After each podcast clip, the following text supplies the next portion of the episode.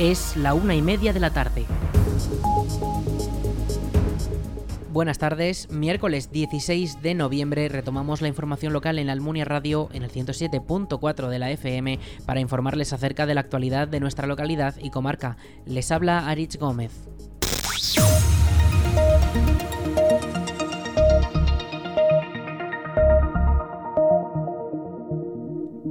La Almunia se teñirá de morado durante el último fin de semana de noviembre con la celebración del Día contra la Violencia de Género. La Concejalía de Educación y Asuntos Sociales del Consistorio ha preparado una serie de actividades para poder reivindicar la causa entre las que se encuentra la séptima edición de la Marcha Popular contra la Violencia de Género con el lema Ni una menos es la meta. Esta se realizará el domingo 27 de noviembre desde las 10 de la mañana con un recorrido que se iniciará en la ronda Cortes de Aragón y que pasará por zonas urbanas de la localidad. El trayecto no alcanza los 5 kilómetros, tiene un perfil llano, apto para todos los niveles y para todas las edades. La inscripción para poder participar es totalmente libre, gratuita y las primeras 500 personas que lo hagan tendrán derecho a recibir un obsequio que se les entregará el mismo día. Esta marcha contra la violencia de género es uno, más de los, es uno de los actos eh, programados en contra de la violencia de género durante la última semana de noviembre, pues previamente el viernes 25 a las 12 se celebrará una concentración en la Plaza de los Cineastas donde también se leerá un manifiesto y podrá verse la exposición Dale la vuelta a la violencia de género, que ha sido elaborada por los centros educativos de la localidad junto con Adispaz. El área de deportes del Ayuntamiento de la Almunia ha programado nuevas actividades que se desarrollarán de manera gratuita durante los próximos días. El martes 22 de noviembre en el pabellón se podrá disfrutar de una masterclass de Body Sculpt, una combinación de ejercicios aeróbicos y de musculación. Será a las 8 y media de la tarde y el jueves 24 se podrá disfrutar de una masterclass sobre Body Fight, que son ejercicios cardiovasculares inspirados en las artes marciales ejecutados con una base musical. También será a las ocho y media en el pabellón multiusos de la Almunia. Estas actividades son gratuitas, pero requieren una inscripción previa. Esta puede realizarse llamando al 976 600 661. Lo repetimos, 976 600 661 y una vez realizada ya se podrá disfrutar de esta actividad completamente gratuita.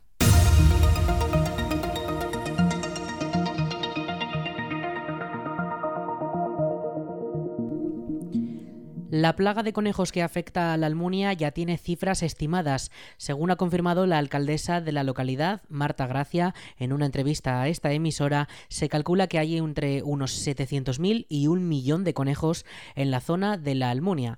Escuchamos a Gracia. Pues eh, según nos ha estimado la, como sabes, hemos, hemos eh, contratado una empresa de control de fauna para tratar de hacer frente a este problema que teníamos, pero que no habíamos sido capaces ni siquiera de cuantificar. El dato que me estaban dando es que según sus estimaciones eh, estábamos en torno a unas 100, 160 conejos por hectárea de media. De media. De media. Hay zonas donde habrá más y habrá zonas donde hay menos. Pero si multiplicamos eso por la superficie total de la Almunia, pues nos sale que tendríamos entre 700.000 y un millón de conejos en la Almunia. Esto es, una cifra aterradora. muchísimos. Sí, es una cifra tan aterradora que nos da, eh, nos da la, la, foto de la dimensión del problema, ¿no? Esto ya no se puede atajar únicamente pues con ni siquiera cazando, porque los cazadores nos estaban diciendo que estaban matando unos 30.000 conejos, que es una barbaridad, pero es que estamos hablando de unas estimaciones Vamos a, vamos a ponerlo en 700.000, no, porque en las zonas urbanas, no, en las calles no tenemos conejos, pero aunque fueran 700.000 es una barbaridad. El ayuntamiento, por su parte, ya está trabajando en un plan para prevenir que estas cifras sigan creciendo y las labores comenzarán durante los próximos días mediante repelentes que mantendrán a los conejos alejados de las parcelas privadas. Escuchamos de nuevo a la alcaldesa de la Almunia. Eh, de momento lo que descartamos es, eh, es ir a cazar se descarta porque no, no, sería operativo con semejante volumen de animales. Entonces lo que se va a hacer es eh, utilizar un, un producto eh, eh, uno, como para ahuyentar, ¿no? Es un, un repelente. Un repelente, esa, esa es la palabra. Un repelente de, de, última generación de productos naturales que es, con el que cerramos el perímetro, o sea, se, se, se fumiga ese repelente por un perímetro que en este caso va a ser por la zona de por la, para cerrar las zonas municipales para que no pasen de la zona municipal los conejos pues por Jarandín eh, por, por, el camino de Jarandín para que no pasen hacia abajo vamos a proteger el perímetro también de la zona deportiva que tenemos problemas muy serios de daño en, la, en, en el césped uh -huh. de la zona deportiva vamos a cerrar el perímetro para que no para que no entren también por allí y vamos a cerrar eh, no sé si esa será la semana que viene o un poquito más adelante se va a hacer en torno al, a la propiedad municipal de la cuesta especialmente por, por la escombrera eh, ¿Esto qué va a hacer? Pues que los conejos que estén en esas zonas municipales, que son además las más afectadas, en concreto la escombrera debe de ser como el, como el punto cero ¿no? de, la, uh -huh. de la plaga, eh, pues desde allí por lo menos no saldrán hacia las propiedades de los demás. Por lo menos que los conejos no salgan de esa zona. Eh, además, si les cortamos el paso a las zonas eh, más húmedas y con más alimento, pues el número de ejemplares debería de reducirse debería. Estamos hablando de, que estamos haciendo pues un poco de ensayo-error, porque ya te digo que en caso como este hay, hay poco. Mm, una vez que tengamos esa, eso se va a hacer cada tres semanas durante varios meses, vamos a ver qué efecto tiene y vamos a ver si conseguimos controlar, en primer lugar, que no, se, que no continúen creciendo la población y sobre todo que no pase a las zonas de los agricultores. Este tratamiento de última generación solamente repele a los animales y no les hace ningún mal para la salud, y durante los próximos meses se probará su efectividad para ver si con este remedio se puede controlar la plaga que lleva afectando varios años al municipio y alrededores.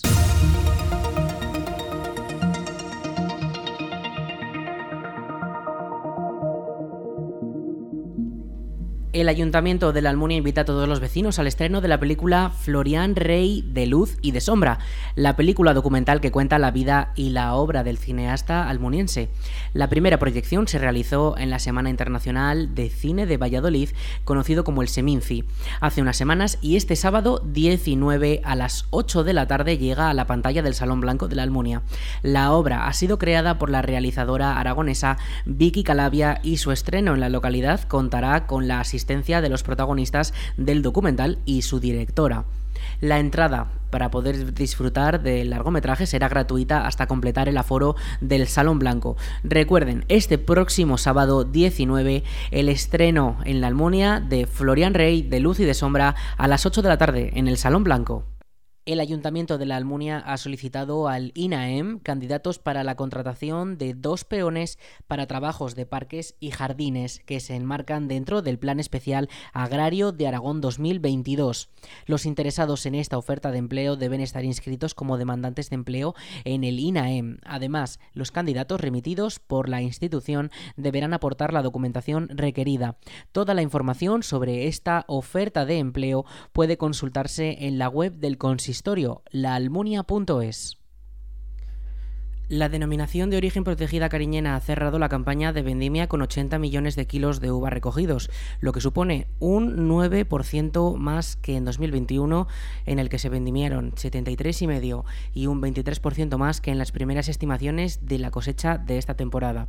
Escuchamos a Antonio Ubide, presidente de la denominación. Se creyó a primeros de agosto que había una mala cosecha, de hecho las estimaciones que había eran bastante malas por parte de las ATIAS, por parte del Consejo Regulador. Pues a mitad de agosto hacíamos una valoración de cosecha de en torno a 65 millones de kilos de uva, porque te hagas una idea, la media de la denominación de origen son 83-84 millones, con lo cual 65 estábamos muy por debajo.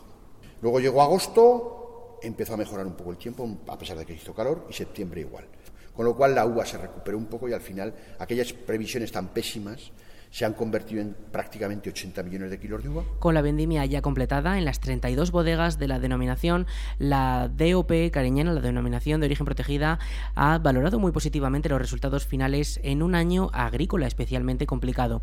Las lluvias de abril comenzaron anunciando una buena cosecha, después la abortación se retrasó, pero las temperaturas inusualmente altas ya en mayo aceleraron la fase de floración. En verano los termómetros se dispararon e hicieron temer una cosecha muy baja, pero la mejora en agosto y septiembre permitió la recuperación de todos los frutos y una cantidad final solo ligeramente inferior a la media de producción. Los primeros vinos de las piedras de 2022, los blancos jóvenes, saldrán al mercado en las próximas semanas y será ya a comienzos de 2023 cuando estarán disponibles la mayoría de los tintos jóvenes, mientras que comienza la maduración de los vinos de crianza y reserva de esta añada. Escuchamos de nuevo a Uvide. En las montañas, las montañas que tenemos rodeando a toda denominación son eh, montañas de cuarcitas y la roca que tenemos debajo, por debajo de la zona de, cultivo, de la tierra de cultivo, son cuarcitas. El agricultor ha buscado siempre cultivar las viñas sobre esas cuarcitas, bien en las zonas bajas o bien en las zonas altas. ¿Para qué? Pues porque esa roca aguanta la humedad, regula la temperatura y sobre todo hace una cosa, que en los meses de julio, sobre todo en agosto y septiembre, haya una diferencia mayor entre la noche y el día un terreno que es solo arcilla no, no pierde la temperatura por la noche. Un terreno que es piedra por la noche pierde la temperatura. Con lo cual hay mayor diferencia, porque el suelo ayuda a regular la temperatura a nivel del suelo, en la zona más baja. Entonces, esas rocas lo que hacen es que por la noche haya más fresco. Esa diferencia entre la noche y el día es lo que permite que maduren mejor las uvas y además que, los, que las uvas se críen mejor, por así decirlo. O sea, el, fruto sea más, tenga más humedad, más, eh, más vegetación, con lo cual la uva es mejor. En el apartado de comercialización, dos de cada tres botellas irán al mercado exterior. Durante el pasado año, en 2021, se alcanzó la cifra récord de 60 países de los cinco continentes en total.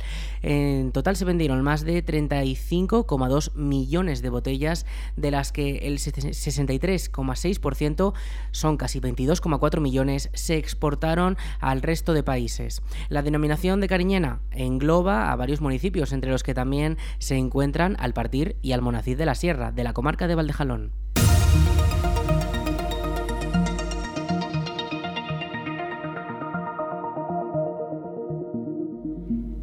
La DPZ seguirá apoyando a los municipios con la aprobación de una nueva línea extraordinaria de ayudas de 30 millones de euros para antes de fin de año. El Pleno de la institución ha aprobado por unanimidad la modificación presupuestaria que permite habilitar la partida para ese plan de concertación con el que los 292 ayuntamientos zaragozanos podrán financiar las actuaciones que cada uno de ellos considere prioritarias en el actual contexto de crisis. Los 30 millones de euros del plan de concertación que ha empezado a tramitarse se distribuirán entre los 292 ayuntamientos de la provincia de forma totalmente objetiva y transparente.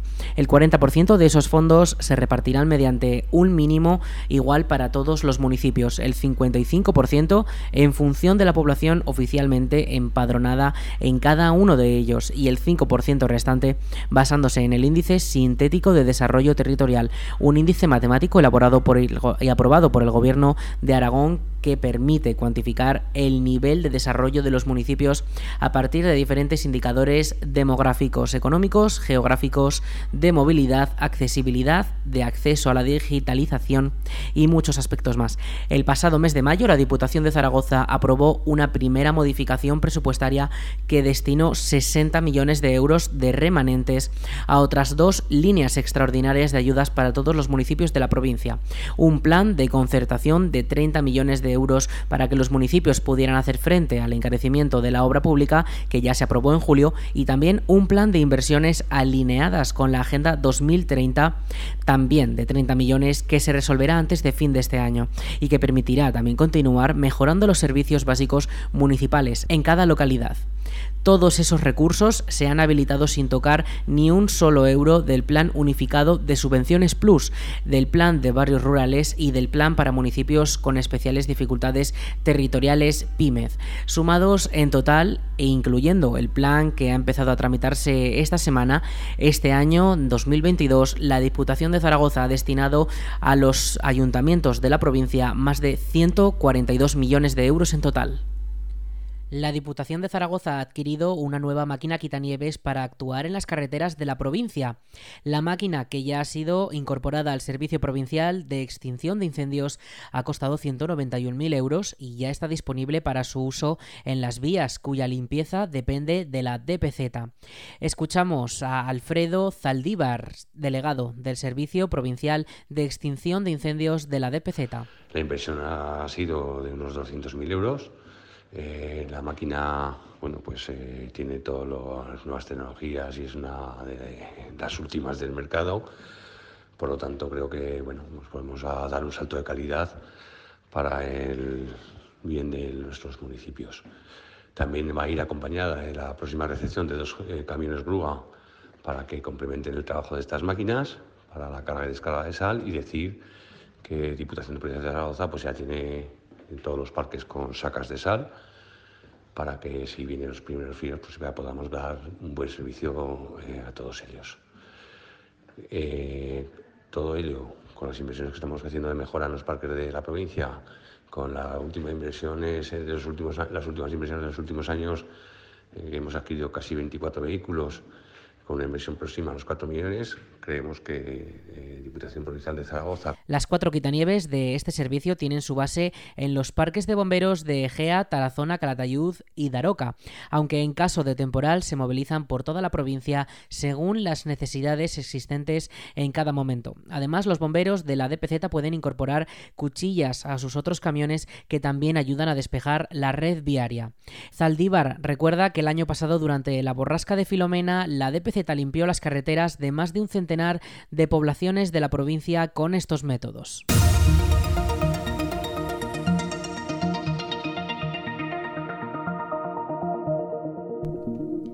El presupuesto de educación, cultura y deporte del Gobierno de Aragón subirá un 4,9 en las cuentas de 2023, con un incremento del 44% respecto a las cifras de 2016. Este incremento no solo posibilitará culminar las inversiones en infraestructuras educativas que han caracterizado la legislatura actual de las Cortes de Aragón, sino que contribuirá a seguir impulsando las políticas de protección a las familias. Lo ha explicado el consejero de Educación, Cultura y Deporte, Felipe Faci en su comparecencia en la Comisión de Presupuestos de las Cortes de Aragón. El departamento que dirige contará el próximo ejercicio con más de mil millones de euros para ejecutar las políticas que tiene asignadas.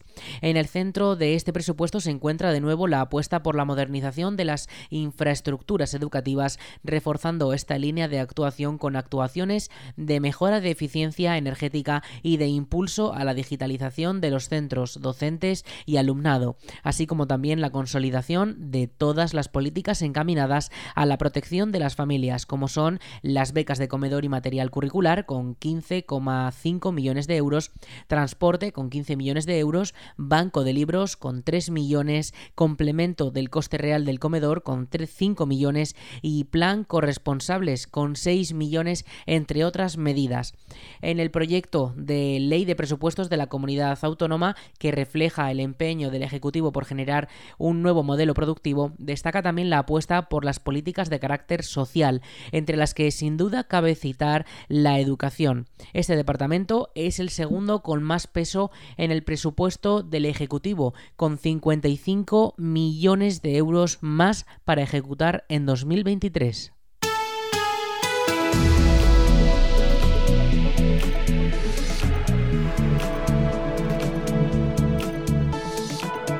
En cuanto al tiempo, continúa la inestabilidad. Hoy se esperan rachas de viento de hasta 25 km por hora hasta media tarde. Además, una máxima de 19 grados y la próxima madrugada tendremos una mínima de 9 grados. Sí que podría caer alguna precipitación hasta esa mitad de la tarde, aunque los cielos permanecerán cubiertos durante el resto de la jornada. Mañana, jueves 17 de noviembre, una máxima de 20 grados y una mínima de 5. Empiezan a comenzar ese descenso ese descenso de temperaturas y continuará con nosotros también esas rachas de cierzo. Sí que podremos esperar precipitaciones durante la mañana hacia el mediodía y también durante la tarde. Y de cara al viernes, eh, mayor inestabilidad con 13 grados de máxima, 4 de mínima y posibles tormentas de cara a la tarde con un 85% de probabilidad de lluvia.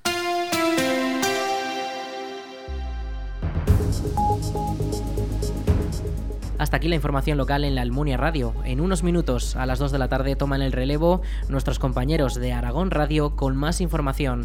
Un saludo en nombre de todo el equipo y de quien les habla, Aritz Gómez. Buenas tardes.